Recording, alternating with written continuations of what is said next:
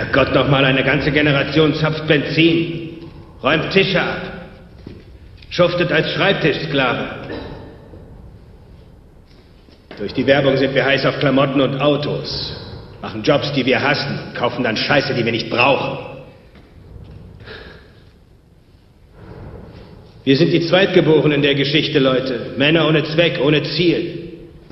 Wir haben keinen großen Krieg, keine große Depression. Unser großer Krieg ist ein spiritueller. Unsere große Depression ist unser Leben. Wir wurden durch das Fernsehen aufgezogen in dem Glauben, dass wir alle irgendwann mal Millionäre werden, Filmgötter, Rockstars. Werden wir aber nicht. Und das wird uns langsam klar. Und wir sind kurz, ganz kurz vorm Ausrasten.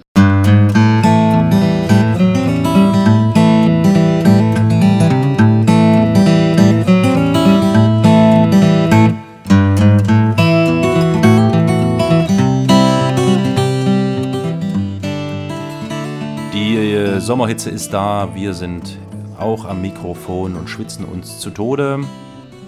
Das macht nichts. Das ist alles nicht so schlimm. Es wird sich lohnen für uns, aber insbesondere für euch, verehrte Zuhörer. Wir haben in dieser Folge einen besonderen Gast äh, äh, am Mikrofon und ihn eingeladen und gebeten, sich in ein Gespräch mit uns zu begeben und haltet also durch. Äh, ich denke mal, in der nächsten Viertel, halben Stunde oder so werden wir ihn dann bald in der Leitung haben und dann sofort umschalten um mit unserem Gast Jaroslav Rudisch ein Gespräch zu führen. Wir schwitzen hier gerade in kleinen Räumen und bekanntlich ist jeder Raum ein Sarg. Und nun haben wir uns dazu entschlossen, uns in diesen Sarg zu begeben und miteinander zu sprechen. Wie ihr hört, ist meine Stimme recht brüchig, äh, weil ich äh, vollkommen äh, müde und alle und depressiv bin, weil dieser Sommer ist einfach nur viel zu heiß.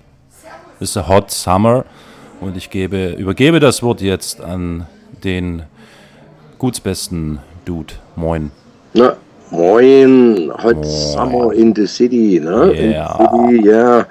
Nee, also bei uns ist hier schon ein bisschen duster, Sonne scheint nicht so richtig in Leipzig. Ähm, live aus dem Rosengarten hier in Leipzig übrigens.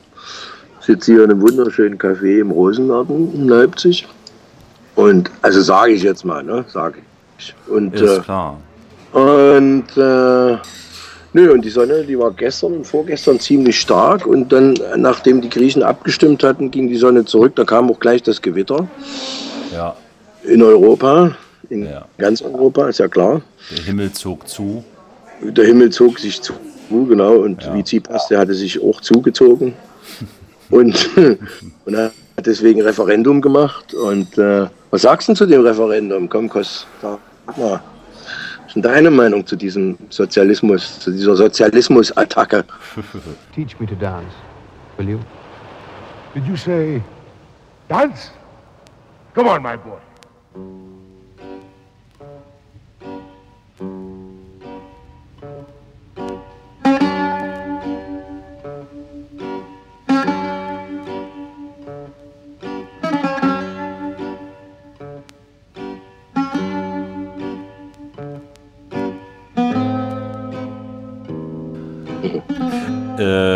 Ich hätte nicht erwartet, dass das wirklich so funktioniert, wie sich das der Tsipras gedacht hat. Ich hätte tatsächlich angenommen, dass es ein Ja geben wird. Wohlgemerkt, was ich für sehr, äh, also was für mich sehr schwierig ist, ist äh, das zu verstehen, was da gerade passiert, weil ich habe jetzt einige Artikel gelesen über dieses Referendum und den Ausgang des Referendums und in keinem dieser Artikel wurde die konkrete Frage, die bei diesem Referendum gestellt wurde, zitiert. Es wurde immer nur so, ähm, so andeutungsweise dargelegt, was wahrscheinlich oder irgendwie gefragt worden ist. Ob das wirklich so ist, weiß ich nicht. Also kurzum, die Situation ist sehr undurchsichtig, sehr intransparent. Das könnte man jetzt als Vorwurf an die Medien äh, äh, weiterreichen oder so, oder vielleicht auch an die Politik in Griechenland oder an die Politiker in Europa oder an die europäischen Politiker. Ich habe aber, wie gesagt, nicht erwartet, dass ein Nein kommt. Ich dachte mir schon, dass die wahrscheinlich eher in Richtung Ja gehen werden, die Griechen, weil die Angst eben vorgeherrscht hat, dass es den totalen Untergang bedeutet, vermutlich. Äh, so rein gefühlt ähm, war ich auch eher für so ein Nein. Also um einfach den, den äh, Europapolitikern, dieser sogenannten Troika, ach nee, es heißt ja nicht mehr Troika, es heißt ja Institution, Institution dieser Institution eine auf den Deckel zu geben. Denn letztlich ist dieses Referendum ja echt, das haben wir ja vorhin schon mal im Vorgespräch unseres Podcasts erörtert, äh, ist das ja nur eine Farce. Ja, also die stimmen ja eigentlich über gar nichts mehr ab, weil mhm. nachdem Tsipras gesagt hat, ähm, ja, da muss ich jetzt erstmal meine Wähler fragen, das Volk fragen, ähm, damit war das Ding erledigt. So, der mhm. Ofen aus. Und ich habe mittlerweile so viele Infos aus allen möglichen Richtungen irgendwie vernommen, dass ich überhaupt nicht mehr weiß, was ich davon halten soll. Äh, ich glaube, es geht einfach so locker weiter. So. Interessanterweise ähm, ist ja heute Morgen der griechische Finanzminister zurückgetreten, äh, Yannis Varoufakis. Der Lederjacken-Cowboy. Der Lederjacken-Cowboy mit den Dollars in den Taschen. Genau. Nein, nicht mit, mit dem Drachmen, mit den Drachmen in den Taschen. Mit der Drachmen in der Tasche, genau. Mhm. Mhm. Äh, warum, weiß ich nicht so recht. Ich habe so ein bisschen das Gefühl, das ist so ein, so ein sich zurückziehen, um jetzt mal die ganze Sache wieder von vorne losgehen zu lassen. Mhm. Aber ja, weiß nicht. Also, was ich, ich dazu glaube, sage, ich bin überrascht. Ja, also ich bin, bin, war auch überrascht. Ich hatte auch mit einem Ja gerechnet, also auch genau aus dem gleichen Grund. Ich dachte, dass die Griechen über ihre Emotionen den Verstand stellen und bin der Meinung, dass mit, der, mit dieser Entscheidung, die sich ja sozusagen hinter Tsipras einordnet, äh, die Griechen jetzt einen völlig falschen Weg gehen. Das wird ja auch insbesondere nochmal interessant, wie sich die NATO dazu verhält. Denn man hat ja jetzt im Grunde in dem, in dem Pakt, das ist ja nicht nur der EU-Pakt, sondern es ist ja auch der, wir haben ja so früher mal genannt, North Atlantic Travel Organization, die NATO. Es ist ja auch dieser Militärpakt, der noch eine Rolle spielt. Und da ist es ja nun so, dass der Verteidigungsminister, der griechische, übrigens ein Rechter, ja, rechtsbürgerliche. Rechts im Sinne von CDU? Ja, ja, man muss das natürlich noch. immer relativieren von eurer linken Seite aus, ist klar. Äh, ich, ich, muss doch mal fragen, ich, äh, ich habe das, hab das auch so in Erinnerung, dass das nach unserer Definition die sogenannten schon fast äh, Rand, das sind ja wirklich Randparteien, die dort in der Regierung sitzen. Also ja. mit den, den, die Populisten, mit denen Tsipras regiert, das sind eher, würde ich als Rechtspopulisten eher AfD-mäßig einschätzen. Ah, okay. Mhm. Also ich würde die nicht in der CDU verorten, sondern ich würde die schon eher in der AfD einsetzen. Und man kann schon, man kann schon sagen, aus im deutschen Verständnis wäre das ein rot-braunes Bündnis. Ne? Das ist, also wie gesagt, deutsches und griechisches Politikverständnis haben da sicherlich noch genügend Spielraum. Äh, für Differenz, ist klar. Aber das ist schon, eine, ist schon ein Ereignis, diese Regierung gewesen. Und dass der jetzt sich da bei Russland bedankt hat, der äh, Kamenos, dieser griechische Kriegsminister, ja. dass der sich bei Russland bedankt hat, das ist ja dann auch ein Zeichen an die europäischen Staaten. Also ich denke, dass mit diesem ganzen Referendum und mit dem, wie sich die Griechen jetzt benehmen, dieses ganze, diese ganzen Ressentiments gegen die Griechen viel eher noch bedient werden. Also nehmen wir mal an, ich bin, ich war, nehmen wir mal an, ich denke neutral. Ähm, dann sehe ich in meiner Umgebung eigentlich nur noch Leute, die auf die Griechen schimpfen. Tatsächlich. Mhm. Also es ist so zweigeteilt. Du siehst auf der einen Seite Leute, die die Faust hochrecken und sagen, ja, jetzt haben es die Griechen der Europäern gezeigt. Und auf der anderen Seite siehst du Leute, die sagen, naja, jetzt sollen wir von unseren Steuern die weiter bezahlen oder was. Weil das Referendum hat ja keiner verstanden. Dadurch, dass das so einen europäischen Bohai gegeben hat um die Sache, mhm. glauben die Leute hier vor Ort tatsächlich wahrscheinlich, dass es sich um, um ein europäisch bedeutsames oder relevantes Referendum handelt. Aber das ist ja nicht so. Nee, ich. Nationales. Referendum. Das ist ja. nicht, ist im Grunde genau genommen ist nichts passiert. Genau genommen hat Griechenland ein Referendum gemacht. Das, nach EU-Recht steht das jedem Land zu, solche Referenden zu machen. Hm. Aber das berührt ja übergeordnetes Recht. Ja. Das ist ja, ist ja Unsinn. Die Griechen können ja nicht darüber entscheiden, was die anderen 18 europäischen Staaten machen müssen. Ja. Das wäre ja Despotismus. Das hat ja mit Demokratie nichts mehr zu tun. Und, so. und außerdem habe ich das Gefühl, dass insgesamt die Demokratie gerade, und das ist, tritt mir sehr häufig auf in letzter Zeit, immer mit Mehrheit verwechselt wird. Also man redet immer darüber, dass die Demokratie nur dann erfolgreich ist oder durchsetzungsfähig wird, wenn du eine Mehrheitsentscheidung triffst. Aber das ist nicht Demokratie. Demokratie ist für mich und auch im Popperschen Sinne immer die Durchsetzung von Minderheitsrechten. Ja, ich erinnere mich, wir hatten darüber gesprochen mit äh, Dr. Tanneberger. Mhm. Ja. Ja. Ja. ja. MC. MC. Hm. Hat der eigentlich noch mal in, im zweiten Wahldurchgang mitgemacht als Bürgermeister, Kandidat von Dresden? Oh, jetzt, jetzt offenbarst du eine, eine Wissenslücke. Äh, nein, bedauerlicherweise ist es so, dass Tanne MC nicht die erforderliche Anzahl an Unterschriften zusammenbekommen hat, um als Oberbürgermeisterkandidat zu kandidieren oder als Oberbürgermeisterkandidat auf der Liste zu landen. Ja, ja. Ähm, äh, ja, also das ist Lara Likör gelungen, als mhm. Außenseiter mhm. sozusagen und dann halt mhm. halt die üblichen äh, die hat noch zweimal mitgemacht, ne? Zweimal. Ja, ja, also die hat ja nun, gestern war ja nun der, der, der zweite, die zweite Stichwahl äh, um das Oberbürgermeisteramt hier in Dresden und da ist äh, Lara Likör wieder mit angetreten, was viele ihr wohl auch vorwerfen, weil sie Angst haben, dass sie dadurch sozusagen Eva Maria Stange von diesem Bündnis aus SPD, Grünen und der Linken und den Piraten und was auch immer ja. äh, die Stimmen wegnehmen würde. Mhm.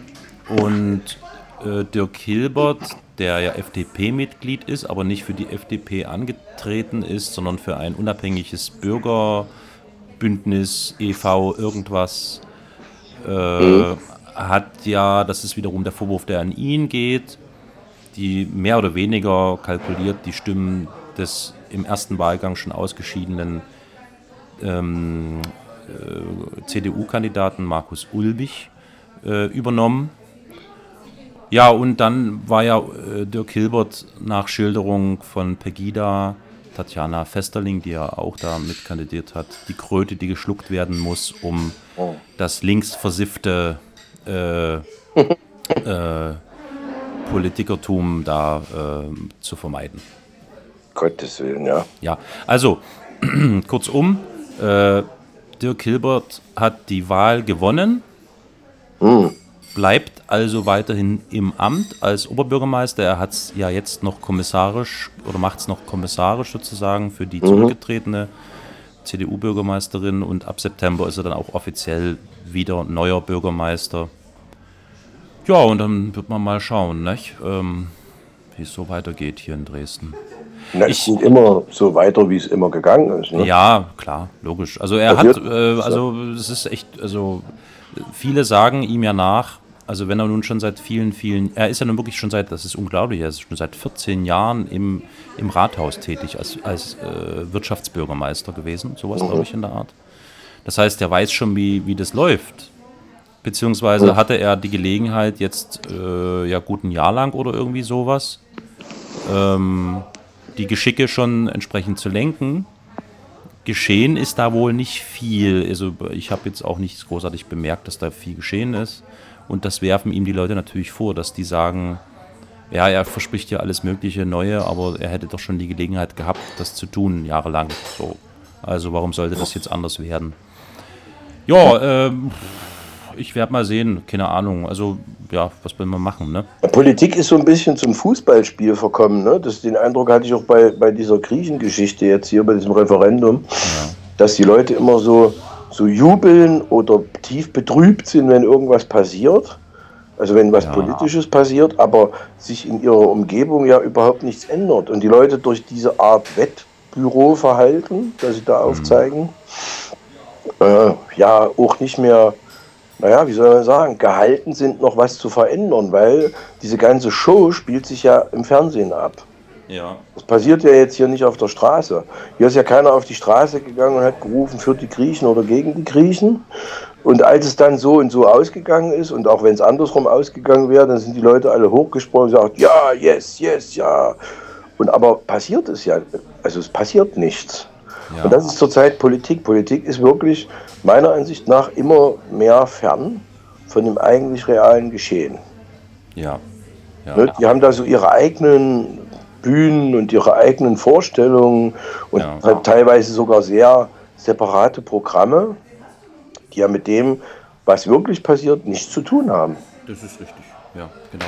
Brauchst du ein Taschentuch? Ich gebe dir mal hier ein Taschentuch. Ich? Ja, genau. Hab ich immer so Schnupfe? Hm, willst du mal die Nase putzen? Nee, das äh, ist ein Sommerschnupfen und ich putze mir die Nase nicht. Ich lasse die weiter laufen, richtig. Du, du, du lässt es laufen Ich sozusagen. lasse es laufen, ne? Let it, let it Also let it, go- let it flow oder so. Let it flow. Anything Mhm. goes, wie Paul Feierabend zu sagen pflegte. Ja, Mm. Und äh, anything goes, äh, also my nose. genau, genau. Ne? Also das, das haben wir sozusagen schon, ähm, das haben wir jetzt sozusagen hinter uns gebracht, dieses Griechenreferendum. Nun sind wir gespannt und können wir gespannt sein, was in Europa passiert. Im Grunde ist es aber ein Fernsehspiel. Ja, ja. Es ist eigentlich ja. Mhm, mhm, genau. Ja. Sehe ich auch so. Ähm, ich werde wahrscheinlich auch äh, aus Sol Solidaritätsgründen weiterhin zum Griechen gehen, was leckeres Essen. Ich Ja. Vermute mal, heute oder morgen werde ich mich zum Griechen meiner Wahl begeben und werde Mhm. mir ein leckeres Bifteki bestellen. Mit extra Pommes und Butterkäse drüber. Mm. ja. Also unterstützt du diese arbeitsfaulen, exorbitant, luxuriös, luxuriös lebenden Griechen mit, deiner, mit deinem deutschen Euro. Ja, natürlich, muss man doch. Also ich meine, die armen Menschen haben doch sonst nichts außer Biftekaki und Tzatziki. Also, nicht wahr? Ne? Die haben nichts außer Biftekaki und Zizaki. Kennst du eigentlich? Zizaki. Was, Zizaki. Was kommt denn eigentlich für eine Kultur aus Griechenland? Wissen wir das? Philosophie, das wissen wir. Ja. Ist, also das ist uns klar. Aber was gibt es denn so für Kultur? Musik zum Beispiel? Ist dir, ist dir ein aktueller Musik, Musiker bekannt, ein griechischer? Hm. Es kommen hier bloß nicht Ja, mit. Costa, Costa Cordat. Nee, na, Costa Cordalis ist ja schon eher ein Deutscher. Ähm, Mhm. aber ich denke da an ähm, Rote Rosen nach Athen oder so. Nana Muskuri. Rote Eulen nach Athen. War das Rote Eulen, Scheiß? Nee, nein, das ist schon. Ist Nein, schon Rote Nee, aus- Eulen nach Athen. Rote Eulen. Nicht nach Euthen. Aus. Euthen. Euthen. Euthen. Äh, rote Rosen aus Athen heißt das. Ah, ich dachte. Nein, Muskuri, aber das ist ja Schwulenmucke. Nee, nee, nee, nee. Schwulmucke ist äh, die andere hier. Du gehörst zu mir wie der Name an der Tür. Wie der Name an der Gehörst Tür. du mir wie dein Name an der Tür. Das war Vi- Vicky Leandros. Nein, nein, nein. Das ist eine andere. Irgendwas mit Berg. Äh, Berg. Sibylle Berg. Sibylle Die Berg. Für den Spiegel. Sibylle Berg. Berg. Fuck, jetzt muss ich schucken. Jetzt, jetzt muss ich, jetzt muss ich schucken, ne, gucken. Ja, Berg.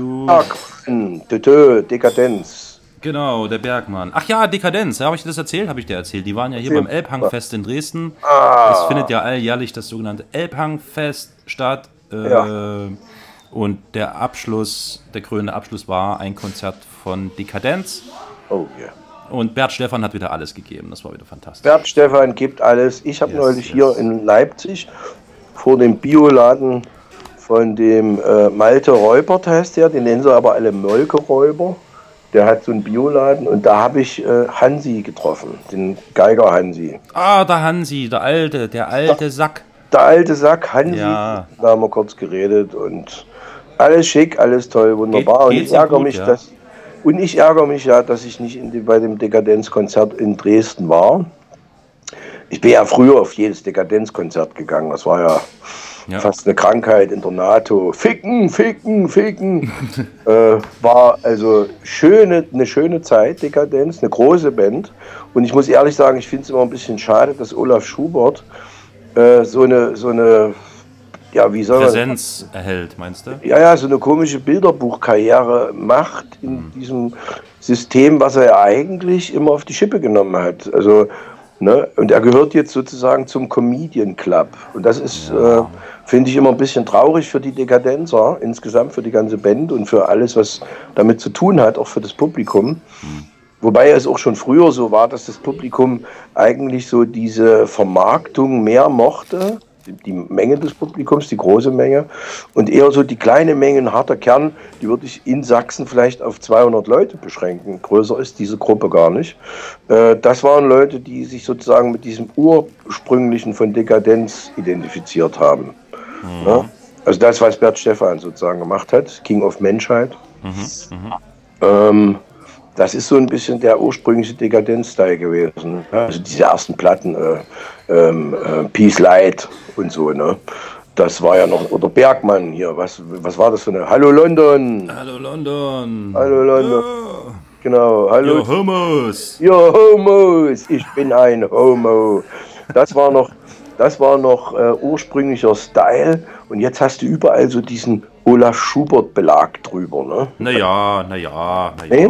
Ich glaube, also nee, nee, glaube ich nicht so recht. Also Okay. klar, also es gibt hin und wieder schon Auftritte, wo Olaf Schubert dann Mhm. äh, ein Solo zugestanden wird oder Ja. er dann so ein bisschen das Ganze versucht äh, zu Mhm. vereinnahmen. Aber jetzt hier bei dem Konzert, das ich auf dem Elbhangfest gesehen habe, war Olaf Schubert als Drummer gar nicht dabei zum Beispiel. Das war Nee? angenehm, ja, nö, war angenehm. Äh, Okay. Weil man sich eben wirklich voll und ganz auf Dekadenz und auf Bert Stephan ähm, so als Agitator Mhm. am Mikrofon konzentrieren konnte und nicht abgelenkt war von irgendwelchen Mhm. Faxengeschichten am, am Drum hinten von Olaf Schubert. So. Okay. Übrigens mal ein kurzer Einwurf. Marianne Rosenberg war das, du.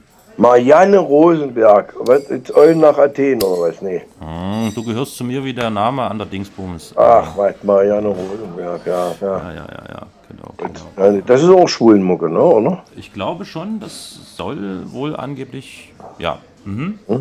Marianne Rosenberg, ja, ja, ja. genau. Ja, Ja, also äh, das, das war das war dit. Das war Ditte, kann man Genau. abhaken, Griechenland, ne, bla bla.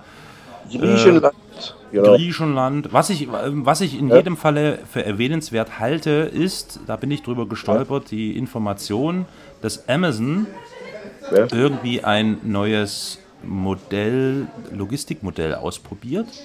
Nämlich Mit der Drohne? Amazon möchte, nein, noch viel besser, Amazon möchte Privatpersonen als Lieferanten testen. Nochmal. Amazon möchte Privatpersonen als Lieferanten testen. Das ist ja krass.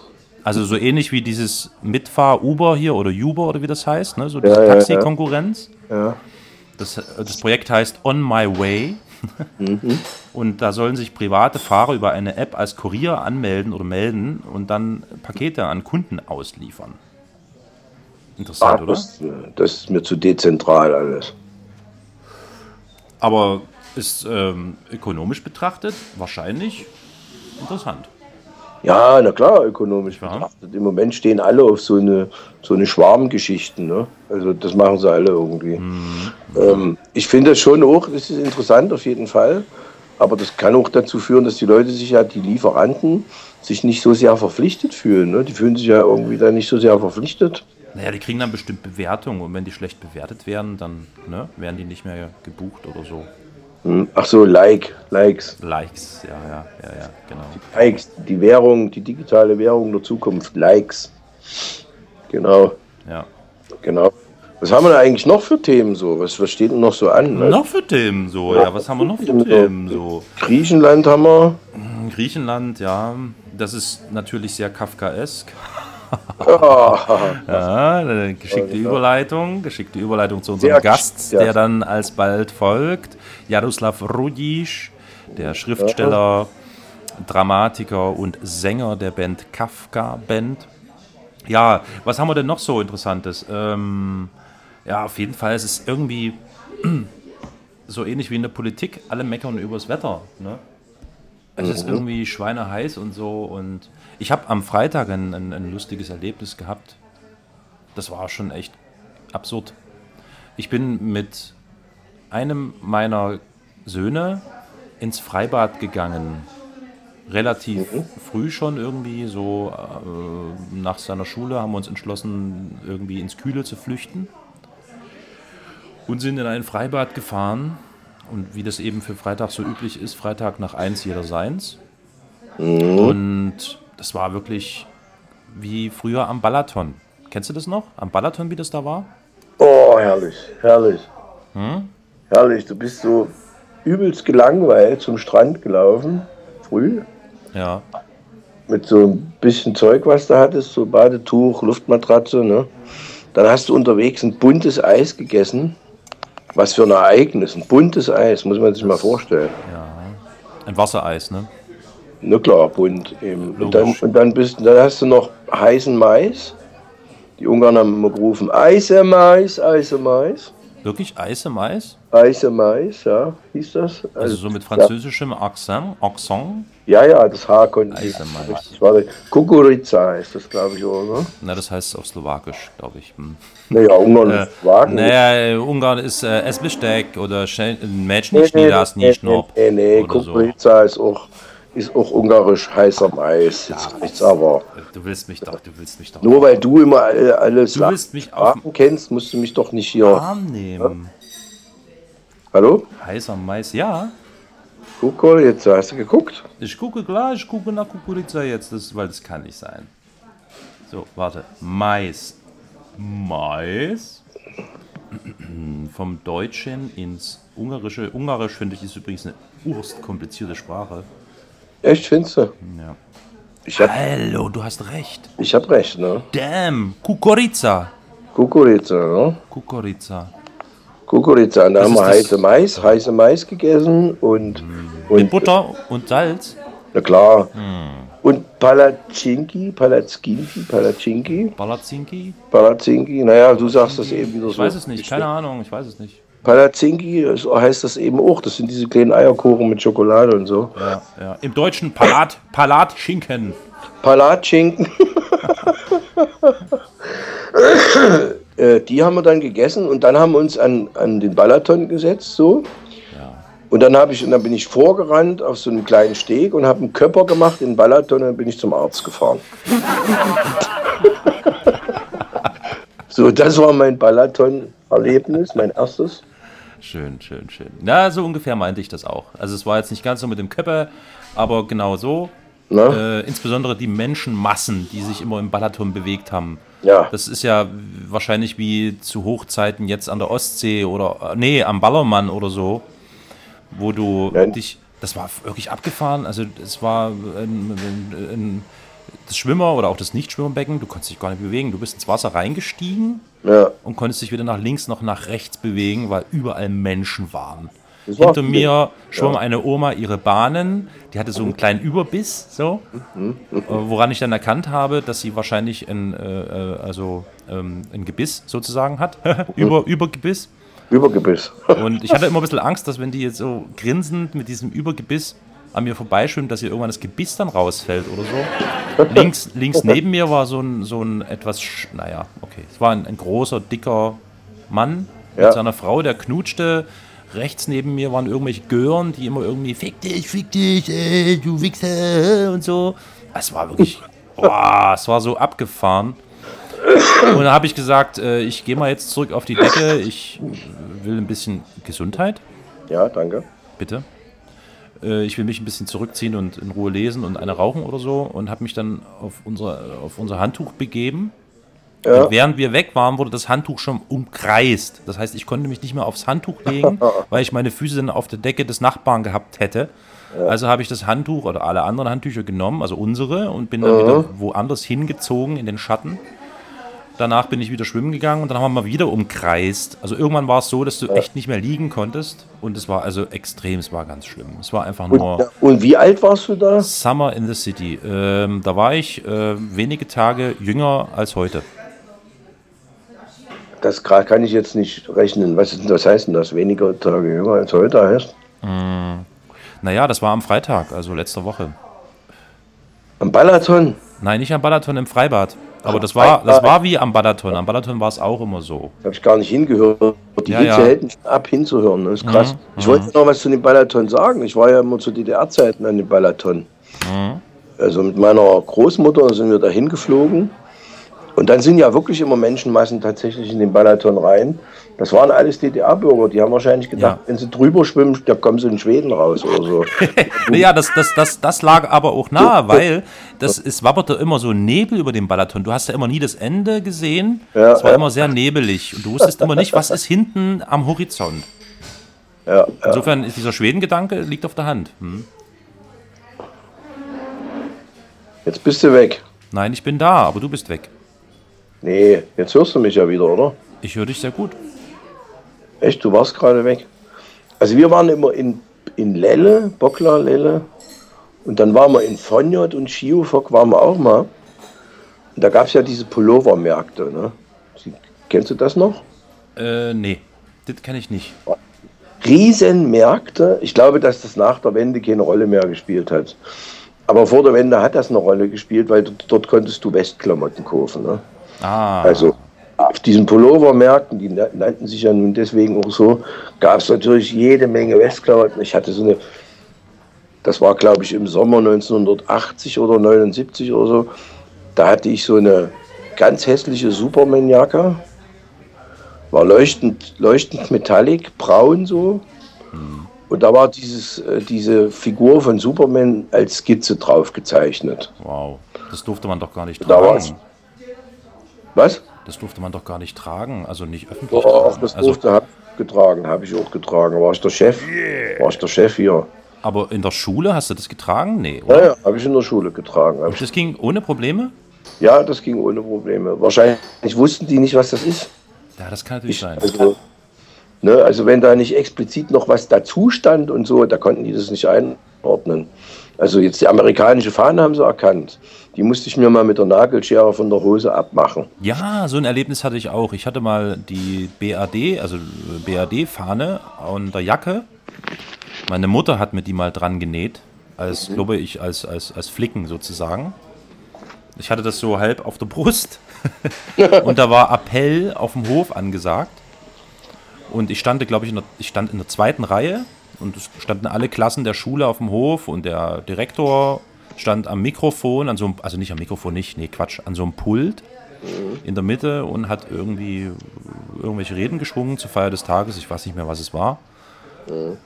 Und dann stockte der aber während seines Vortrags und zeigte in meine Richtung und forderte mich auf, nach vorne zu treten, was ich mm, erstmal nicht so richtig wahrgenommen habe. Und dann bin ich nach vorne geschubst worden von den Leuten, dass ich gemeint bin.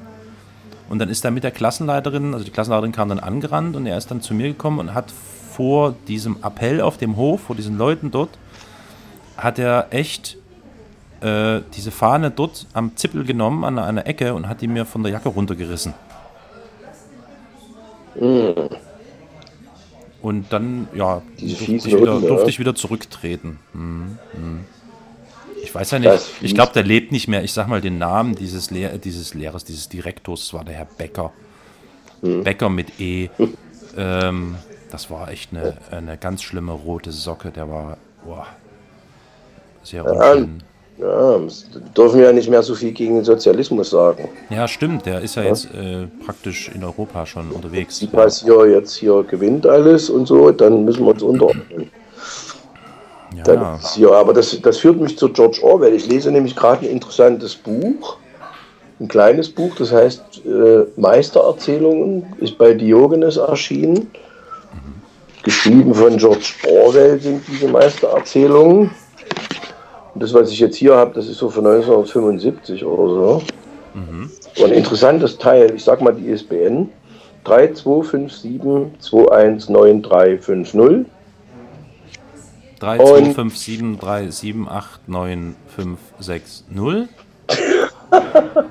Und dann gab es hier eine schöne Geschichte, die habe ich neulich gelesen bei dieser großen Hitze. Die hieß oder heißt einen Elefanten erschießen. Und da möchte ich kurz was draus vorlesen. Ja, bitte. Die Me Mit einem Schlag wurde mir klar, dass ich trotz aller Bedenken den Elefanten würde erschießen müssen. Die Menge erwartete es von mir, mir blieb gar keine andere Wahl. Ich fühlte den Willen der 2000, die mich dazu antrieb, förmlich unwiderstehlich. Genau in dieser Minute, als ich mit der Büchse in der Hand dastand, wurde mir zum ersten Mal die ganze Brüchigkeit und Hohlheit der Herrschaft des weißen Mannes im Osten bewusst. Hier stand ich, der weiße Mann mit seinem Gewehr, einer Masse unbewaffneter Eingeborener gegenüber, scheinbar der Held des Stückes, in Wirklichkeit eine Marionette, deren Bewegung vom Willem der Gelbgesichter hinter mir bestimmt wurde. In dieser Minute wurde mir klar, dass der weiße Mann, wenn er zum Tyrannen wird, seine eigene Freiheit zerstört. Er wird zu einer hohlen, posierenden Puppe, zur konventionellen Figur des Sahib. Das Gesetz, nachdem er angetreten ist, zwingt ihn, sein Leben lang Eindruck auf die Eingeborenen zu machen. Und in jeder kritischen Lage muss er das tun, was die Eingeborenen von ihm erwarten. Er trägt eine Maske und sein Gesicht passt sich ihr an. Ich musste den Elefanten erschießen. Ich hatte mich dazu verpflichtet, als ich nach dem Gewehr schickte. Ein Sahib hatte die Pflicht, wie ein Sahib zu handeln. Er musste entschlossen erscheinen. Er muss wissen, was er will und er muss dementsprechend vorgehen. Das ist doch krass, oder? Wie bitte? Ich habe jetzt nicht zugehört. Kannst du das mal wiederholen? Ich lese das jetzt nicht nochmal.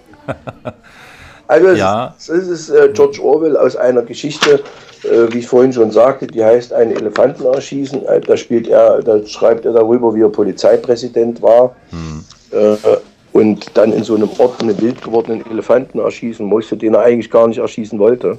Ja. Da aber die Eingeborenen ihn für den mächtigen Mann, den Saib, halten, muss ja. er es auch tun. Und äh, am Ende der Geschichte macht er da klar, wie durcheinander ist. Ich empfehle also dieses Buch mit, sagen wir mal, zehn Geschichten von George Orwell. Äh, man kennt ja von ihm immer nur 1984. Alle sagen immer, ja, George Orwell 1984. Ja, ja, ja.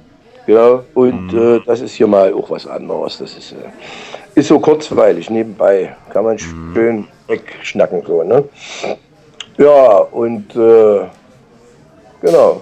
Und liebe Zuhörer, heute kommt noch ein Gast, jetzt gleich. Ja, dann lass mich, lass mich mal, darf ich die Überleitung machen? Genau. Mach, mach genau. die Überleitung. Super, super. Du machst das jetzt. Ich, ich habe nämlich vor äh, einigen Wochen äh, mich dazu durchgerungen, einen, naja, wie nennt man das eigentlich, eine Art Comic-Roman zu lesen. Ich bin da mal ein bisschen skeptisch, weil Comic-Roman klingt mal ein bisschen komisch. So, man sagt ja heutzutage auch Graphic Novel, ja.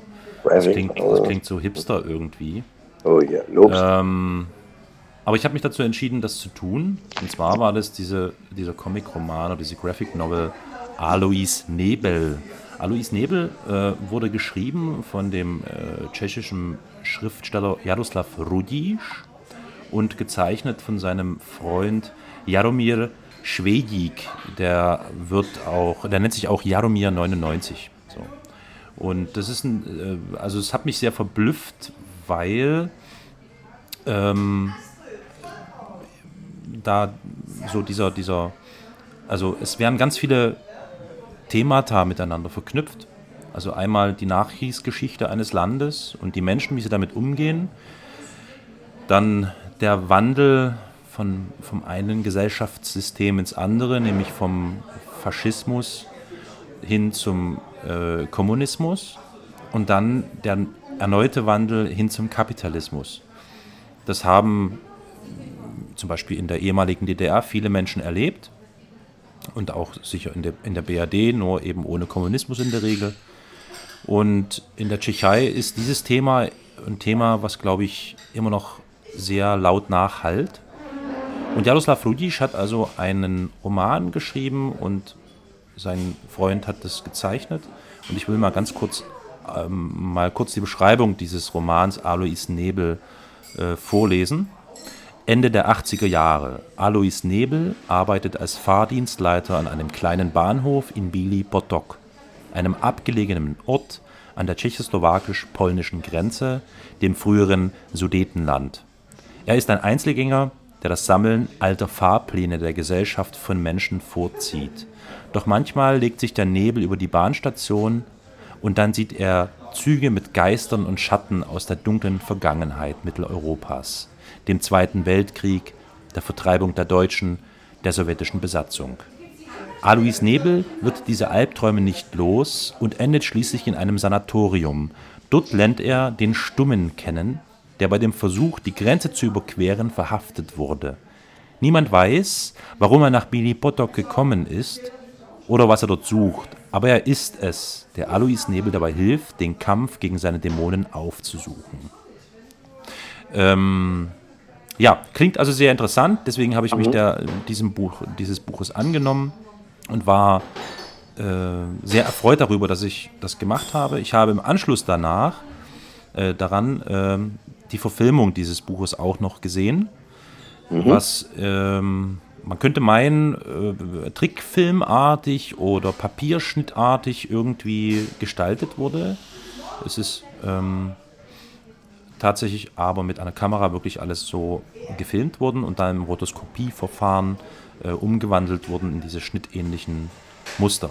Heißt der Und Alois Dieser Nebel? Film der heißt auch Alois Nebel Mhm. Und ich fand ihn ähm, mindestens genauso beeindruckend wie das Buch. Eben dadurch, dass die Bilder plötzlich sich bewegt haben, hat man da äh, eine ganz andere Beziehung dann zu diesen Personen. Und dieser Film hat, glaube ich, ähm, auch ähm, international einige Preise äh, bekommen. Eben gerade, weil dieses, dieses Thema, diese verschiedenen Regime, die dort plötzlich antreten und auftauchen und was das mit dem Menschen macht, thematisiert wurde. Und wir haben nun hier in dieser Folge den äh, Autor dieses Buches und auch viele andere äh, interessante Romane zu Gast, nämlich Jaroslav Rudisch. Äh, Jaroslav Rudisch scheint ein Multitalent zu sein. Er ist also Autor, er ist äh, äh, Dramaturg, ähm, er schreibt Opern und macht nebenbei auch noch Musik. Ähm, er hat seit äh, einiger Zeit das Projekt, die Band Kafka Band, ähm, äh, aktiv betrieben.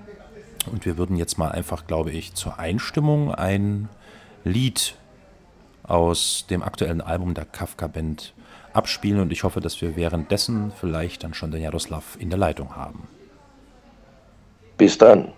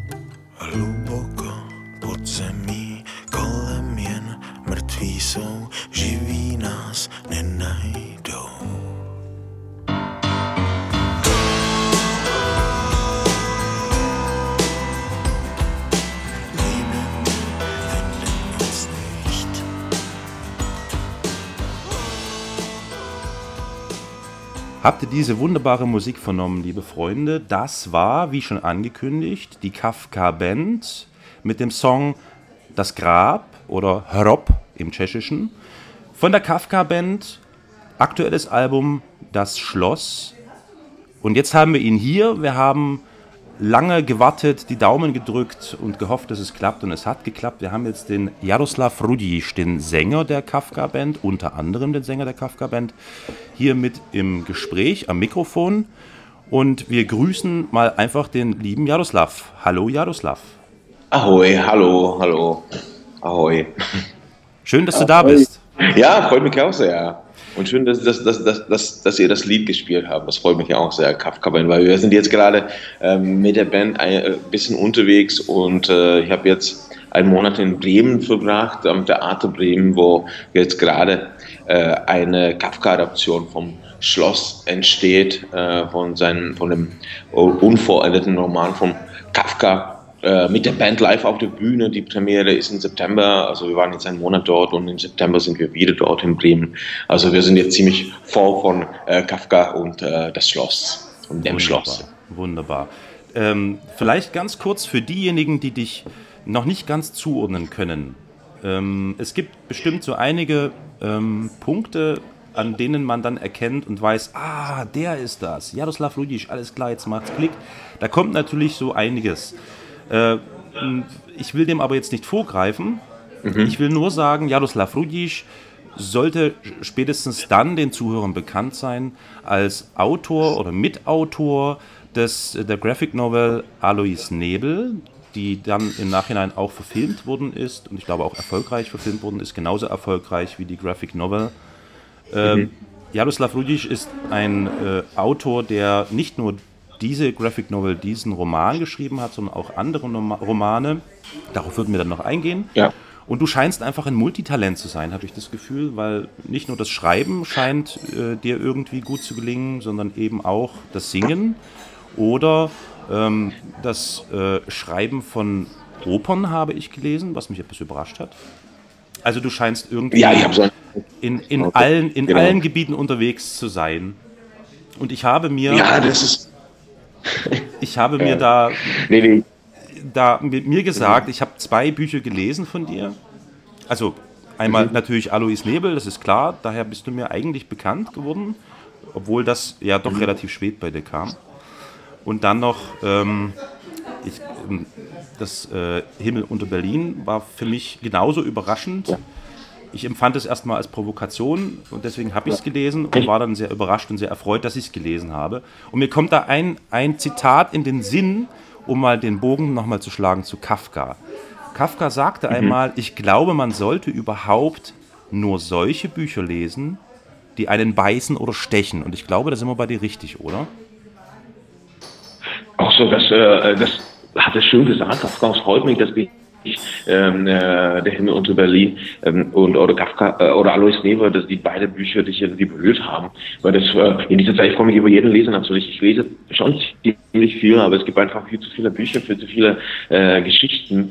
Und ich, ich mag auch Bücher, die mich irgendwie äh, stechen. Ja, also das ist jetzt gerade liegt hier an, an meinem Tisch. Hier ja, Wittgensteins Neffe von Thomas Bernhard. Ich habe das nie gelesen, das lese ich, äh, habe ich erst jetzt gelesen und immer wieder blättere ich da ähm, äh, und lese erneut ein paar Seiten. Das ist ein wunderbares, tieftrauriges, aber auch irgendwie ironisches Buch von Thomas Bernhard. Und und äh, ja, das muss ich sagen, das, das klingt ein bisschen übertrieben. Es ist eher so, ich bin eher so der, ich suche einfach immer gerne und äh, ja, letztendlich, was für mich wichtig ist, äh, das ist vielleicht eine, eine spannende Geschichte und es ist mir ziemlich egal, wie die erzählt wird und äh, ob das jetzt daraus ein Theaterstück wird oder ein, eine, äh, ein Drehbuch oder, oder eine Graphic Novel oder ein Roman. Ich mag auch sehr mit anderen Leuten zusammenzuarbeiten, Ja. die Ideen zu, auszutauschen und ähm, äh, das ist das Traurige oder, oder Schöne vielleicht zugleich äh, am Bücher schreiben, dass du bist ziemlich allein und wenn du an einem Theaterstück jetzt, wie jetzt in äh, Bremen am Theater Bremen arbeitest, ist ja toll, also auch dieses, ja, das, es gibt so dieses schreckliche Wort Gruppendynamik, ja? Ja. aber einfach, dass man einfach zusammen was entwickelt und dann zusammen auch Bier trinken geht und dann entstehen neue Geschichten, der eine erzählt das und der eine das und ich musste dann später in der Nacht aufschreiben, weil ich sowas noch nie gehört habe. Äh, und äh, das, das ist so meine kleine Krankheit, dass ich mich ständig äh, gerne was au aufschreibe und dass meine Freunde auch äh, wissen, auch von der Band, die Jungs, sagen das nicht, sonst ist das in dem nächsten Buch von ihm oder äh, wird auch das auf. Äh, ich bin davon auch, auch fest überzeugt. Und das ist vielleicht das Tschechische in mir. Äh, obwohl ich jetzt mehr und mehr äh, in der anderen Sprache jetzt bewege. Das, das die besten Geschichten kann man sich einfach nicht ausdenken. Die passieren um uns herum. Ja, also mein Eindruck ist, ähm, ich habe einen, einen, wie sage ich so, einen halb tschechoslowakischen Hintergrund, weswegen wir vorhin hm. schon etwas tschechisch gesprochen haben. Und mein Eindruck ist ja. von den Tschechen, ähm, da schließe ich jetzt einfach mal die Slowaken mit ein, weil das, die haben einfach eine gemeinsame Vergangenheit und so weiter. Richtig. Die Tschechen, ja. habe ich den Eindruck, ähm, haben irgendwie immer das Bedürfnis, äh, Traumata zu verarbeiten.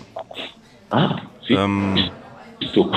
Ich, ich, ich, also das, ich kann das jetzt nur so wiedergeben, äh, äh, auf Grundlage dessen, was ich bisher so gelesen, gehört und gesehen habe. Also der tschechische Film zum Beispiel, der meines Erachtens nach äh, ganz hervorragend ist. Tschechische Filme sind ganz hervorragend und äh, ich sag mal in Europa und in Deutschland doch eben relativ unbeachtet, weil da nicht so eine riesen äh, Geldmaschinerie dahinter steckt wie in Hollywood und so weiter. Aber der tschechische Film zum Beispiel und genauso auch die Literatur und ähnlich scheint es mir auch in der Musik zu sein, äh, hängt immer in der Vergangenheit fest, was ich nicht negativ meine, sondern positiv und versucht, Vergangenes zu verarbeiten. Das habe ich selten in. Ähm, hallo, ist noch hier. Jana, bist du da? Ja, du bist da. Ich bin hier. Ich habe gerade ein komisches da Geräusch vernommen und da ist aber der Dude, glaube ich, ab, abgezischt. Ähm, nee, nee, ich bin hier.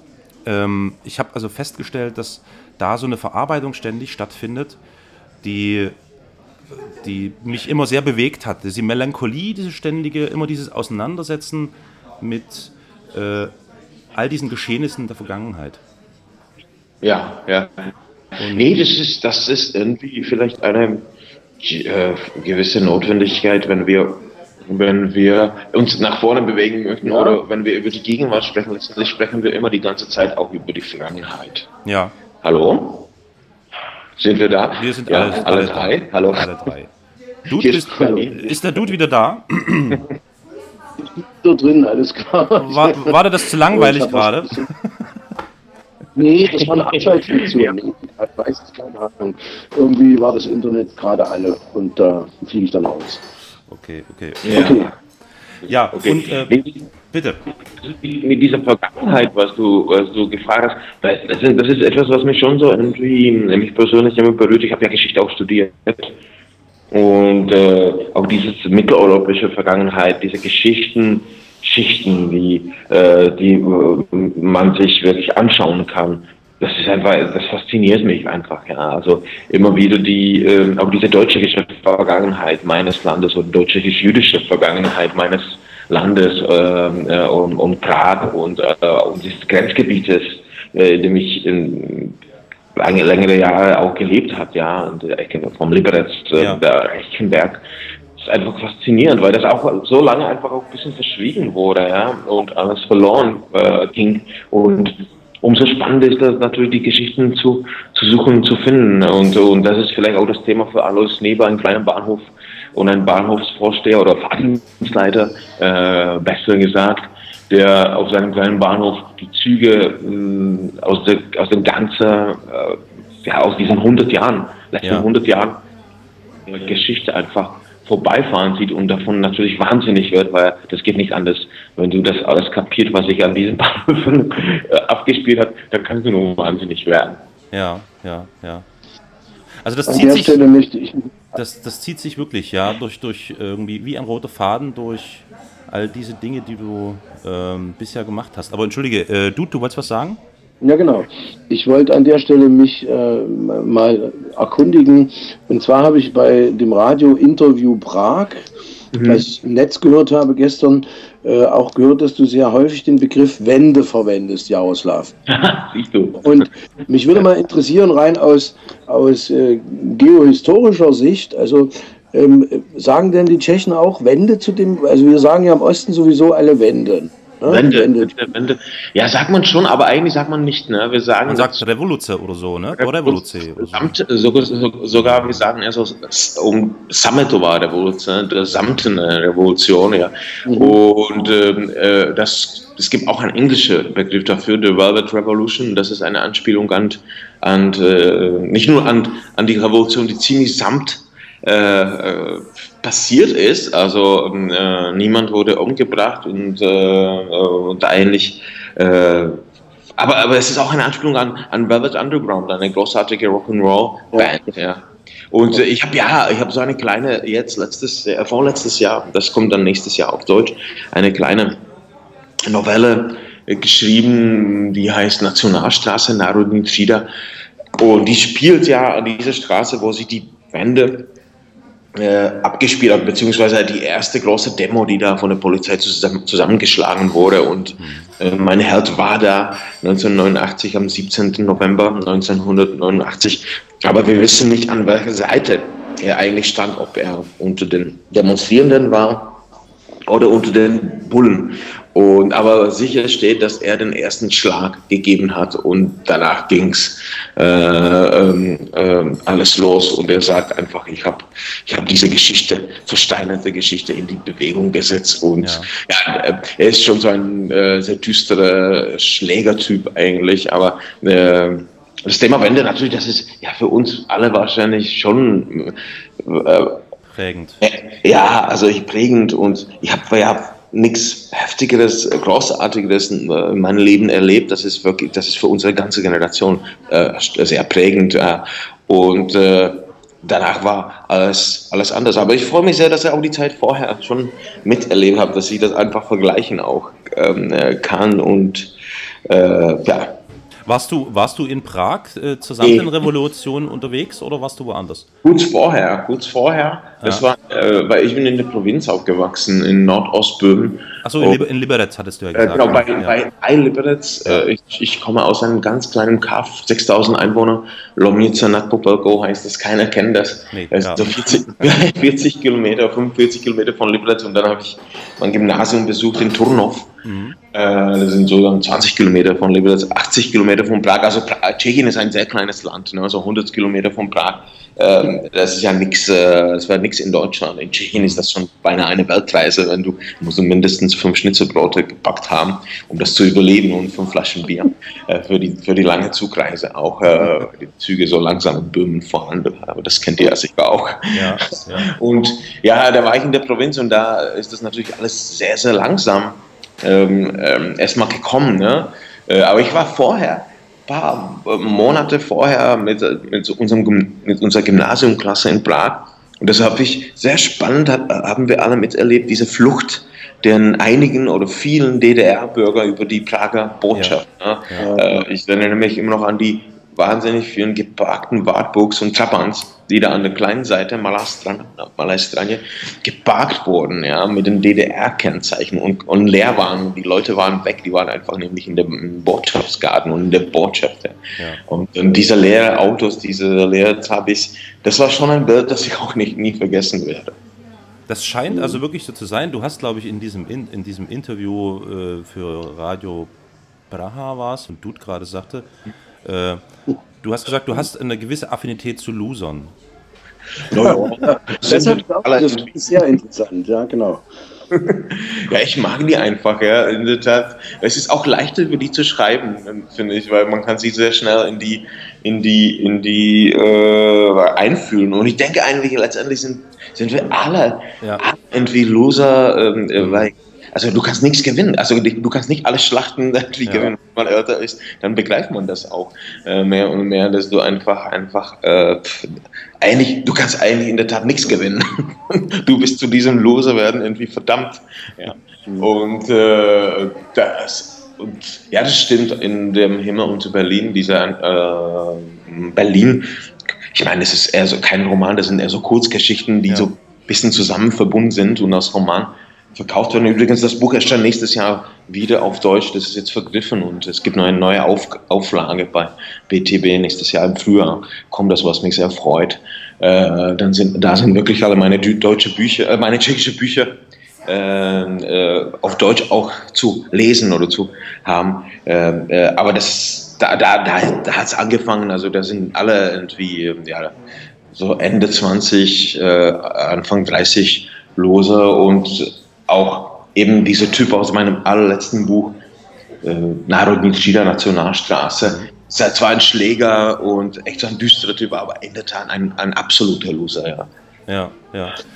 Das, das, das scheint bei dir nicht der Fall zu sein. Also du Hm. bist mit, mit dem, was du tust, also scheinst du irgendwie punktuell immer gut zu treffen. Das gefällt mir sehr.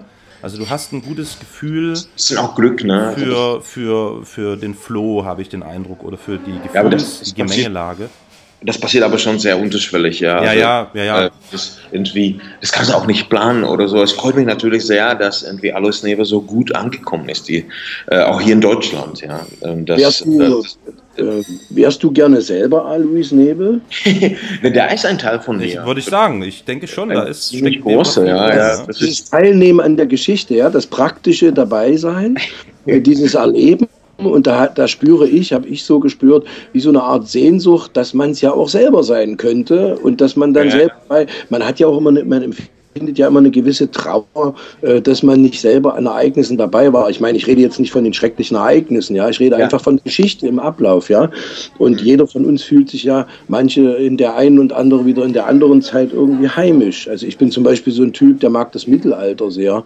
Äh, denn also nicht jetzt die Musik insbesondere, aber das ist jetzt so wäre ein Trend, ne? Aber die Politik des Mittelalters, die finde ich so spannend, da wäre ich gern dabei gewesen. Und als ich Alois Nebel gesehen habe, habe ich immer gedacht, der, der Rudis, der, der steckt da selber drin, der will da sein. Das ist, ne? Ja, ja, also auf jeden Fall ist die Figur, also dieses zum Beispiel das Alois Never, der ist ja äh, äh, Eisenbahner und sein Hobby, sein Leben ist die Eisenbahner. Das ist sein ganzes Leben. Mehr hat er eigentlich nicht, sondern seine große Einsamkeit und, äh, und Traumata aus der Vergangenheit. Ja. Aber dass er zum Beispiel diese alte Fahrpläne liest, das hat er von mir, also ich habe auch eine ziemlich große Sammlung Ernsthaft? von, von den alten Fahrplänen und äh, was wiederum ist es schon interessant, wie sich dort die Geschichte des letzten Jahrhunderts abgedrückt hat, ja, Ja. abgedruckt hat äh, und äh, wie viel da eigentlich auch über die Weltgeschichte äh, unauffällig äh, steht, ja, äh, und das hat mich einfach fasziniert und da, und es ist ein Teil der Familiengeschichte, weil mein Großvater hieß Alois, Alois Rudisch, und der war Eisenbahn, der war, der war ein ganz kleiner Weichensteller, aber eigentlich komme ich aus einer Eisenbahnfamilie. Mein, Groß, mein, mein Onkel war dann schon ein großer Eisenbahner, der war Fahrdienstleiter und dann Bahnhofsvorstand, war sehr stolz auch äh, auf diesen Status, ja, also das war, ähm, das, das ist auch schon lang, länger her, aber ja, letztendlich Tschechien oder das Mitteleuropa ist mit der Eisenbahn und die Geschichte auch mh, mit der Eisenbahn sehr eng verbunden, mindestens in den letzten, sagen wir, 140 Jahren, ja, und 150 Jahren. Äh, Man kann sich das nicht so irgendwie überhaupt ohne, ohne Eisenbahn, das kann sich nicht so vorstellen, also wegdenken. Die Bahn ist einfach immer da, die Züge äh, fahren die Soldaten in die Kriege und äh, äh, äh, die Vertriebene und Juden und da ist immer, Eisenbahn spielt dabei eine ziemlich miese, düstere Rolle auch, ja. Ja. Immer, das, die Idee war sehr einfach. Ich, ich stand einmal auf einem Bahnhof und dachte, Mann, was sich hier alles so abgespielt hat, wenn, Ja. du das weg, wenn du das nur so überlegst, ja, in den letzten 100 Jahren. Was so ein Bahnhof so aus einer Kulisse erlebt hat, ja. Der Heilsbringer, der Heilsbringer und der Unglücksbringer, ne? Irgendwie Ja, genau. alles in Ja. einem. Ja, klar, klar. Also Ausflüger, aber zugleich im nächsten Zug einfach Soldaten oder Vertriebene, ne? Oder, oder, oder einfach Krieg bringend, ja. Ja, von der Industrialisierung bis hin zum Krieg, alles mit dabei, ja, das stimmt, das ist wahr. Ich habe einige schicksalhafte Bahnhöfe besucht, auch in Mitteleuropa, ja, wo äh, im, äh, immer noch steht in Prag der Bra äh, Bahnhof Praha Bubny, wo alle Prager Juden Hm, äh, in die äh, Wa- Waggons einfach ja. reingequetscht, reingepfeffert. Wie ist das? Da, da, da, äh, kannst du uns eine kurze Stadtführung geben? Dieser, dieser Bahnhof in Prag, ist der denn als Denkmal wirklich gekennzeichnet und begehbar? Oder Es wie gibt, ist das? Ja, ja, das ist einfach eher so eine Bahnhofsruine, der Ah, ja. äh, ist nicht mehr aus einem Bahn, eigentlich, äh, nun, äh, der ist im Stadtviertel, also Praha Holešovice, Praha Letna, ja, und das ist ein, äh, jetzt ein kleiner Bahnhof, be- beziehungsweise die Züge fahren da nur durch, es gibt eine, Ja. eine Haltestelle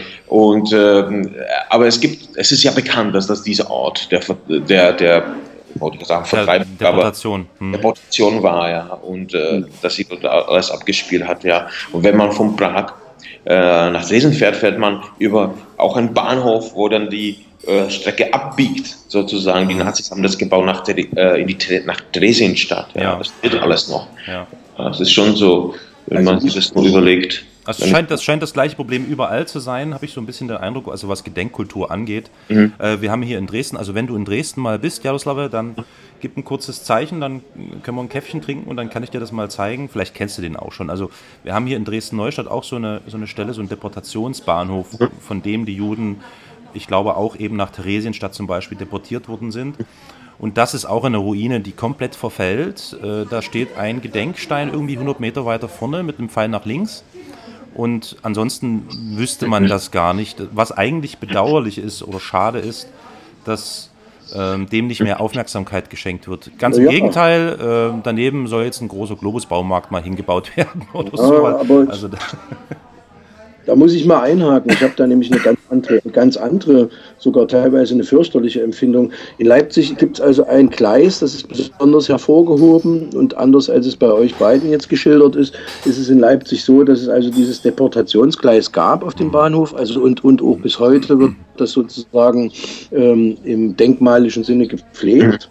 Und immer wenn ich dort vorbeigehe, das ist sozusagen in der Nähe des Parkplatzes, das ist das letzte Gleis auf dem Leipziger Bahnhof. Äh, Und immer wenn ich vorbeigehe und gerade die Gegenwart erlebe, dann habe ich so ein ganz, eine ganz äh, tumbe, dumpfe Furcht davor, dass das alles wieder, äh, dass das wieder in Betrieb genommen wird. Also ich habe so eine ganz, so eine innere Unruhe, ja. Und ich wollte auch noch mal fragen, Jaroslav, in Ja. Bezug auf äh, den Antisemitismus in Europa. Empfindest du, dass es dort eine Art ähm, Flash, also so ein, so ein Recome, also dass es wieder so eine Rückentwicklung gibt gerade? also ich glaube, da ist, da ist die Tschechei ähm, gerade auch so mit auf dem Vormarsch. Also ich meine jetzt mal abgesehen von Dresden und Leipzig, also ich, ich sitze in Dresden, der Dude sitzt in Leipzig, dort haben wir jetzt gerade täglich mit diesem Scheiß zu kämpfen. Du verfolgst das sicher auch Ja, irgendwie. sicher, äh, Aber ich glaube, in Prag hat es jetzt auch sowas gegeben, oder? Ja, Gab's ja, also das, äh, äh, ja, das gibt's leider, das, aber das war irgendwie zu erwarten, weil ich meine, letztendlich, wir leben in einem, in Tschechien, meine ich jetzt, äh, leben in einem sehr homogenen Land, ja, also wir haben uns ja von den, von Österreich-Ungarn getrennt, äh, dann haben Nazis die Juden umgebracht, die in Böhmen und Mähren gelebt haben. Und dann haben, äh, wurden dann nach dem Zweiten Weltkrieg dann von uns selber oder mit unserer großen Hilfe also die Sudetendeutschen ja vertrieben. Und plötzlich waren wir da alleine, ja, alleine unter uns, die Tschechen und Slowaken. Und dann haben es noch von der Slowakei getrennt, ja. Und jetzt sind wir natürlich in der, äh, in der EU, ja, das ist ja wunderbar, aber trotzdem, es ist wirklich ein sehr einfarbiges äh, Land, ja, ohne, ohne Erfahrung mit so Ausland, Ausland, Austausch. Ich bin auch äh, immer überrascht, wie wenig eigentlich auch Deutschland bekannt ist in Tschechien, ja. Also das, das, die Leute bleiben sehr viel einfach, oder man guckt sich Deutschland, dieses Deutschlandbild Bild von den Tschechen ist, ja, es ist einfach ein großes Land, aber die sehen, man sieht nicht, wie unterschiedlich dieses Land auch ist, dass einfach äh, Sachsen äh, und, und Bremen äh, und Dresden und Leipzig und Bremen sind wirklich, das sind, das sind ganz andere äh, mentale Welten, würde ich fast sagen, ja.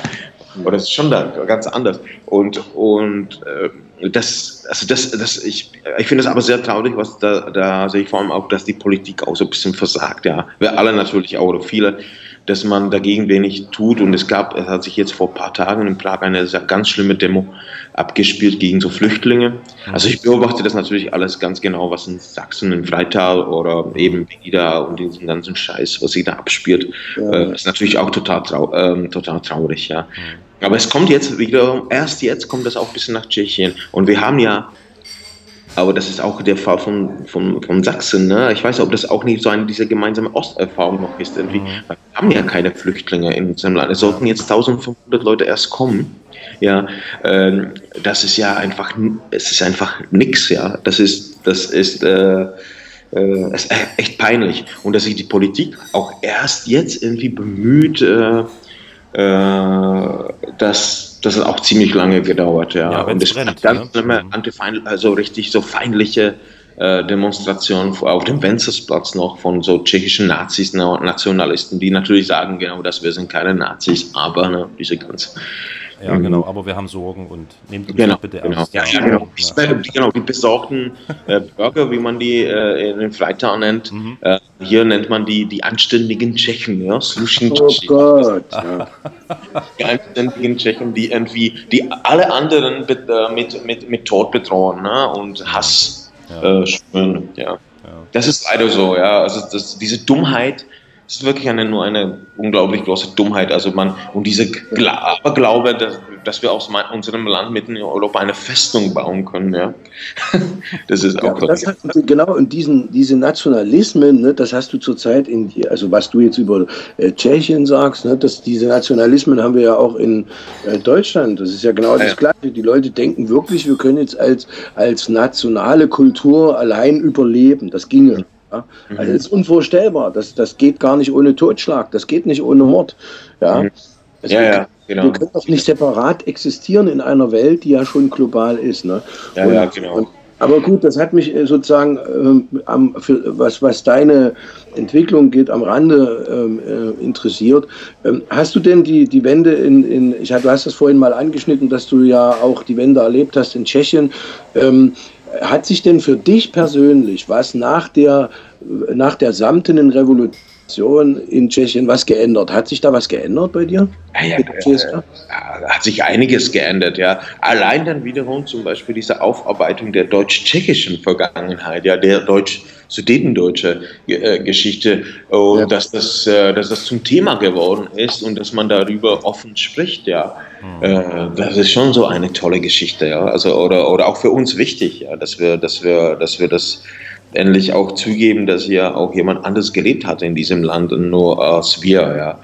Umso trauriger ist eben diese andere Geschichte, dass man, dass man, dass man sich irgendwie von der, von den Weltproblemen der Welt irgendwie ab, äh, wegschließen will und äh, das, das, äh, das geht natürlich nicht, ja. Ja. Wie, wie du gesagt hast, ja. Es hat sich natürlich äh, sehr viel verändert. Ich freue mich sehr, dass wir, ähm, ja, dass wir endlich nicht äh, ein Teil von dem, tja, von dem Moskauer Pakt sind und, äh, und dass diese Normalität einfach da hinzufahren ist einfach großartig. Das ist vielleicht für meine Generation ist das viel mehr als die ganz junge oder ganz älter, alte Generation, ja. Aber dass, dass du, dass du, dass du plötzlich dieses ganze große Europa da hast, äh, ohne jeden jeglichen Pathos das zu sagen, das finde ich immer noch, ähm, äh, finde ich das stark, wenn ich, dass jemand an der, an der Grenze nicht kontrolliert wird, zum Beispiel. Noch Ja. nicht, noch nicht. Noch nicht, noch nicht, noch nicht, Ja, genau. also noch, Sach Sachsen fängt ja schon wieder langsam damit an. ja. Das Ja, ja, ja, das du eigentlich jetzt das stimmt, äh, ein bisschen auch erlebt, ja. Aber es hat sich äh, wahnsinnig für, für uns, für meine Generation, hat sich natürlich alles äh, geöffnet, ja. Plötzlich war es möglich, in äh, West-Berlin zu studieren oder in Zürich, in meinem Fall ja kurz zu sein an der Uni und dann in West-Berlin und so. Das war alles plötzlich möglich. Das war, das ist schon toll, ja. Aber was, Und entschuldige bitte, Ja. ich muss noch mal ganz kurz eine Frage stellen, weil ich bin wirklich verblüfft, wie gut du Deutsch sprichst. Du, also du beherrschst die deutsche Sprache ja äh, äh, ganz hervorragend. Und noch die Frage, wie, wie kommt es, dass du so gut Deutsch sprichst? Nee, ich, erstens komme ich äh, irgendwie, bin ich der Sprache verfallen mit 15 oder so, 16, ziemlich leidenschaftlich. Es war eine große Leidenschaft. Ich mochte das, ich mag das bis jetzt, ich mag die Sprache. Ich mag auch sehr in der Sprache zu schreiben, obwohl, obwohl das nicht meine Muttersprache ist und immer muss jemand so ein bisschen na, äh, äh, drüber lesen und das bisschen andeutschen, die kleinen Fehler wegmachen. Aber es macht mir auch Spaß, äh, weil das ist wirklich eine andere Sprache als die, du kennst das ja auch, Ja. die, also die tschechische Sprache. Ja, und und äh, die ist ja irgendwie klarer und vielleicht so, sogar ein bisschen einfacher als, als, als das Tschechische. Ganz, ganz, äh, das auf jeden Fall. Ganz, ganz, Ja. ganz. Äh, Also Tschechisch zu lernen, ich bewundere alle meine Freunde und es gibt einige äh, in meinem Freundenkreis und deutschen Freundenkreis, die Tschechisch lernen, weil die irgendwie Tschechien toll finden, Prag toll finden und das Bier toll finden, die tschechische Literatur mögen Ja. und, und da in das Land hinfahren. Eben viele aus Leipzig Ja. äh, oder auch aus Dresden äh, und da das, das ist, ja, und dann habe ich das einfach studiert und ja, es ist mir geblieben. Und äh, letztendlich, ich kann von meinem Schreiben äh, nur äh, wegen, ja, deswegen auch leben, weil, weil, äh, weil äh, Deutschland ist auch ein großer, äh, großes Land und Ja. es gibt viele Leute, die hier Bücher lesen und es gibt viele Leute, die zu einer Lesung einladen und ähm, dann plötzlich kannst du hier vielleicht auch ein Drehbuch schreiben, wenn das klappt, ja.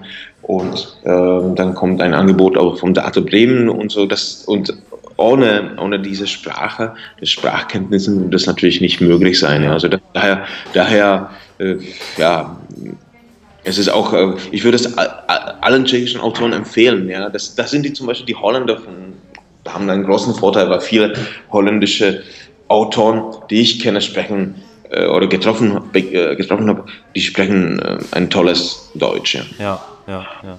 Also da, da, da sehe ich jetzt äh, irgendwie so Parallelen zu Kafka. Will, willst, Ja. du, willst du vielleicht äh, ein neuer Kafka sein? nee, nee, Kafka war wirklich ein, ein Genie, ein absolutes Genie. Und natürlich, äh, der ist, ich mag sehr Bohumil Hrabal, Jaroslav Hašek und Franz Kafka. Und diese Prager Literatur ist mir auch, auch, ist, auch diese deutschsprachige, nicht nur Kafka, aber Johannes Ursi äh, zum Beispiel mag ich sehr. Ja. Äh, und das, das, das, oder Meiring Golem natürlich, ja. Ja. Äh, das äh, lese ich jetzt gerade auf Deutsch. Ich habe das auf Tschechisch gelesen. Das ist auch toll, das auf Deutsch zu lesen. Und nee, aber äh, diese Zweisprachigkeit, ähm, das ist wirklich nicht, wie Jaromir 99 immer sagt, gerne sagt, das ist der Co-Autor von Alois Neber und eigentlich der äh, äh, Mitgründer von Gafka Band, ein großartiger tschechischer Rocksänger. Aber auch der Comiczeichner, sehr erfolgreicher Comiczeichner, der sagt immer, es ist ja gar nicht so lange her, als sich diese beiden Sprachen äh, in Prag oder in Liberec durchgemischt haben. Ja, ja. tagtäglich, ja genau, ja. ja richtig. und tatsächlich, ja, Ja. richtig. Und ähm, ich, für mich persönlich ist diese, das wirklich abgesehen, es, ich meine, äh, bald wird es auch so ziemlich egal, wer äh, wem was angetan hat im letzten Jahrhundert, ja. ja.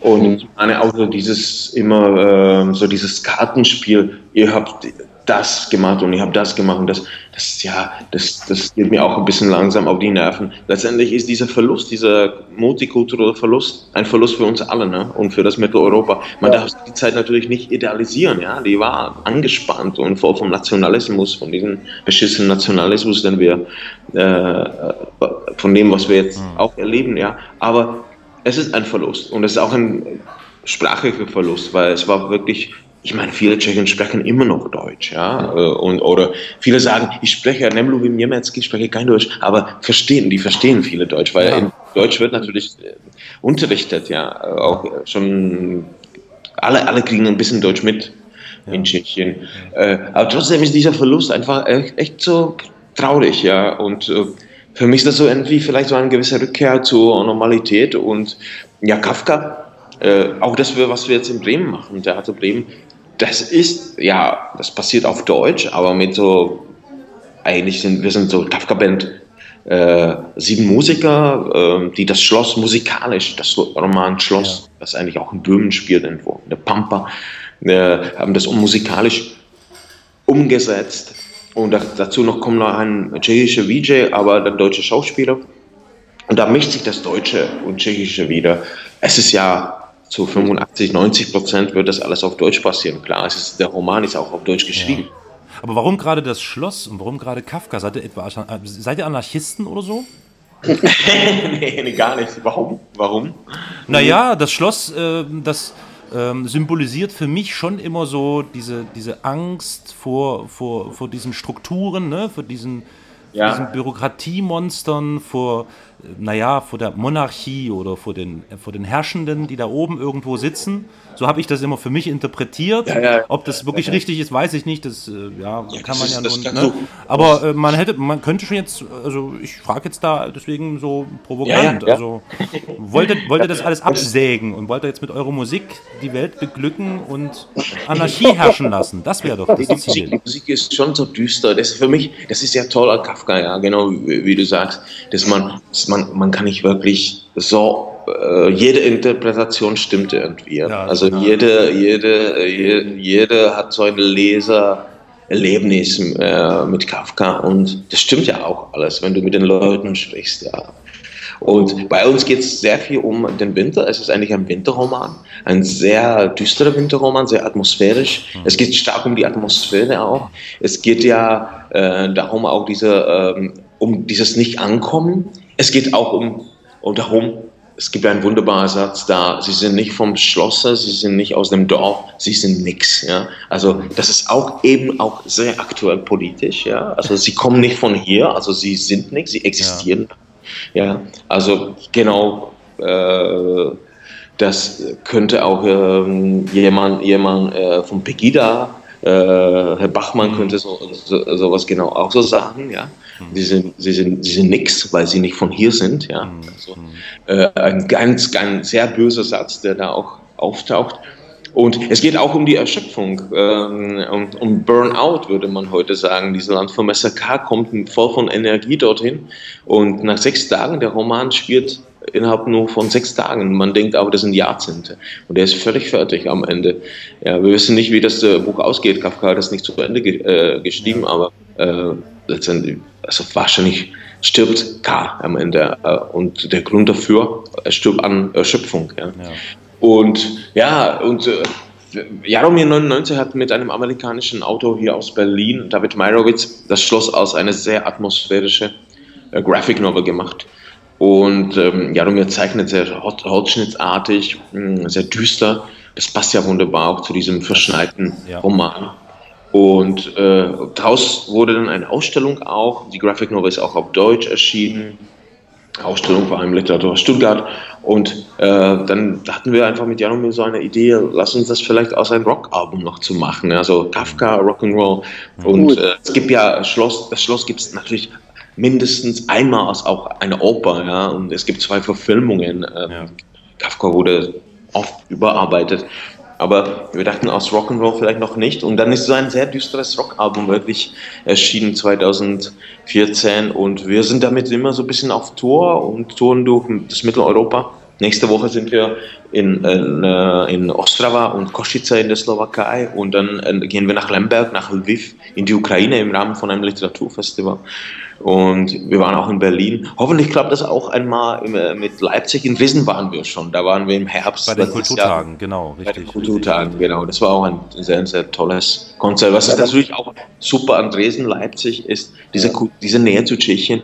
Das äh, für mich eine Lesung in Leipzig oder in Dresden, das ist nicht Heimspiel, aber du weißt, es, es kommen Leute äh, bei dieser Neugier und dieses Interesse für die tschechische Kultur und Literatur ist da schon ähm, äh, viel größer aus, zum Beispiel wiederum in Düsseldorf oder auch in Bremen ist das natürlich schwieriger. Ja. Na, da muss ich mal meine Fühler ausstrecken hier in Leipzig, genau. Dass wir das hier organisiert kriegen. Noch eine ganz äh, persönliche Frage an dich, Jaroslav. Ist, ist äh, Jaroslav Rudisch ein Frühaufsteher oder bist du ein Nachtmensch, der dann Ich auch früh so, ich bin eigentlich auch Frühaufsteher, muss ich sagen. Ich Ja? schreibe, wenn ich schreibe, wirklich an einem Buch oder so, dann mache ich meistens äh, vormittags und dann mache ich mir den Nachmittag frei und dann, also Mhm. ich, äh, ich bin ein irgendwie, ja, ein Frühaufsteher. Das, Ja. das äh, äh, ändert sich ab und zu, aber äh, Nacht, Nachtmensch bin ich eher nicht, da bin ich einfach müde da muss, äh, und äh, das, äh, da muss ich einfach schlafen. Okay, okay. Und Vorher, was trinken, vorher natürlich Bier trinken, das ist Als Beruhigungstablette. genau, genau. Das ist der Beruhigungstablette immer so zwei, drei Pills, ne, auch well, ja. Das, das Ah, haha, Daher genau. kommt der Begriff Pille, ja. genau, ja, siehst du. Pillen, das, das ist, siehst du? Sehr schön. Genau. Was hörst du so für Musik, Jaroslav? So ganz äh, nochmal Äh, gefragt.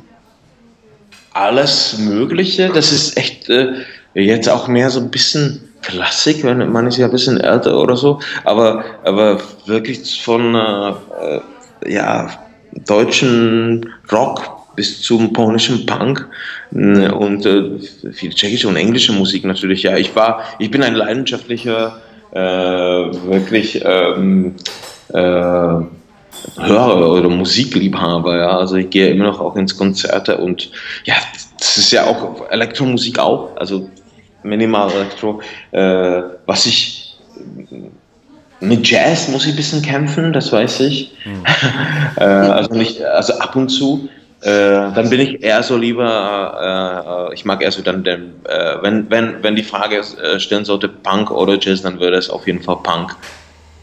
Genau sehr viel Punk. Letztendlich, ich habe auch ein Buch geschrieben vom Ende des Punks in Helsinki.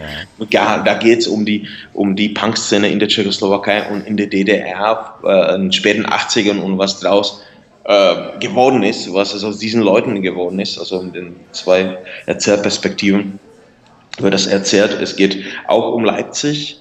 Äh, die Stadt kenne ich sehr gut und äh, äh, da ist der deutsche Part des Buches eigentlich angesiedelt, obwohl die Stadt nicht genannt wird, aber alle Leipziger, die das gelesen haben, haben das erkannt, was mich sehr freut.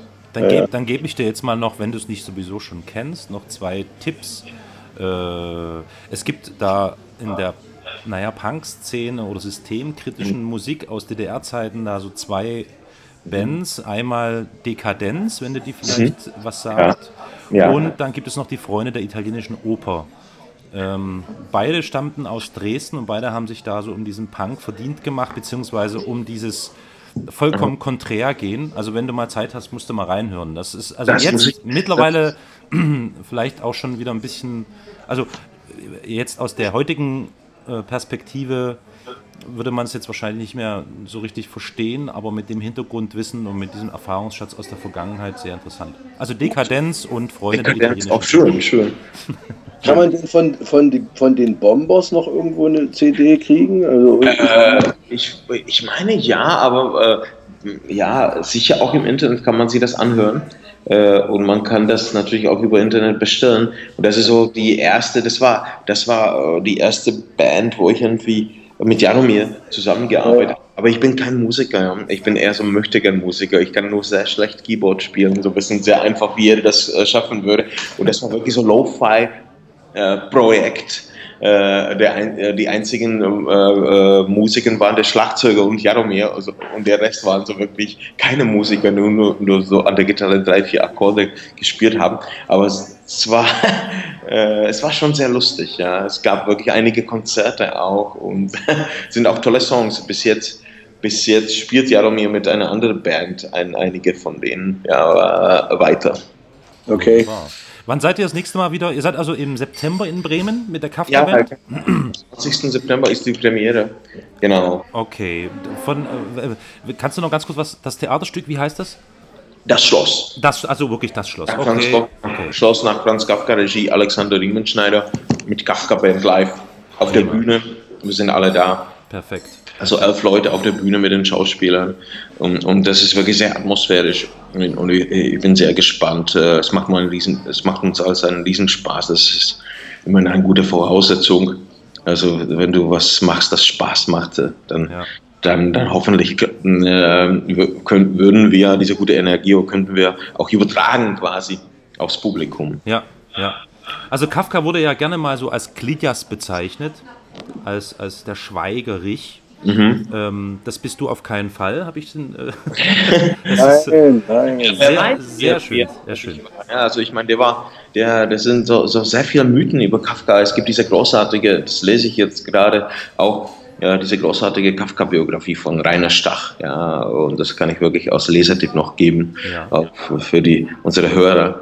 Äh, und äh, das ist auch super, wie viel da von diesen Klischees über Kafka, wie viel die da auch brechen, wenn du das einfach oder untergehen, wenn du das einfach hm. äh, das, das tolle Buch liest. Ja.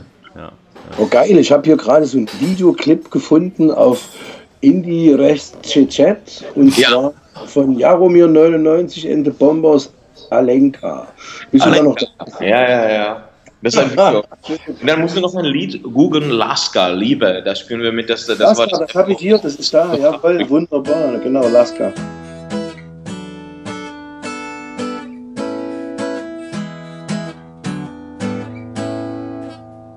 Jedna dívka a jeden chlapec potkali se a měli se rádi a tak spolu chodili po polích a po lúkách.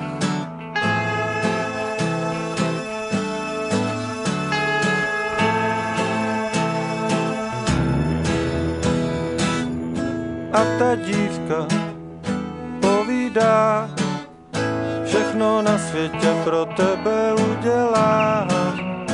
Tak to dělali na lukách, na lukách, mezi vlčími máky. Budeš mě mít pořád rád, budu tě vždycky milovat. První byl tvůj kamarád, zabiju ho na dvakrát.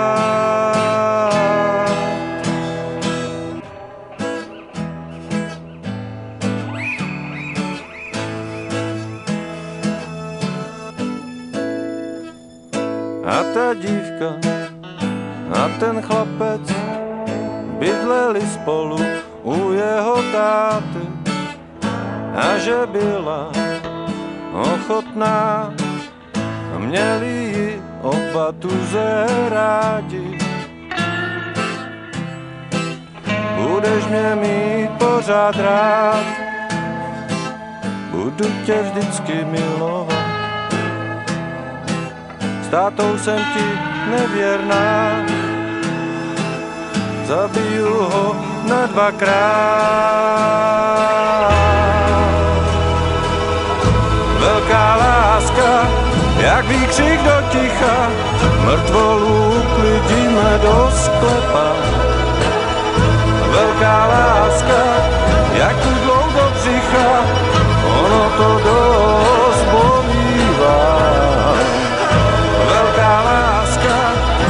výkřik do ticha, mrtvolu uklidíme do sklepa. Velká láska, jak udlou do břicha, ono to dost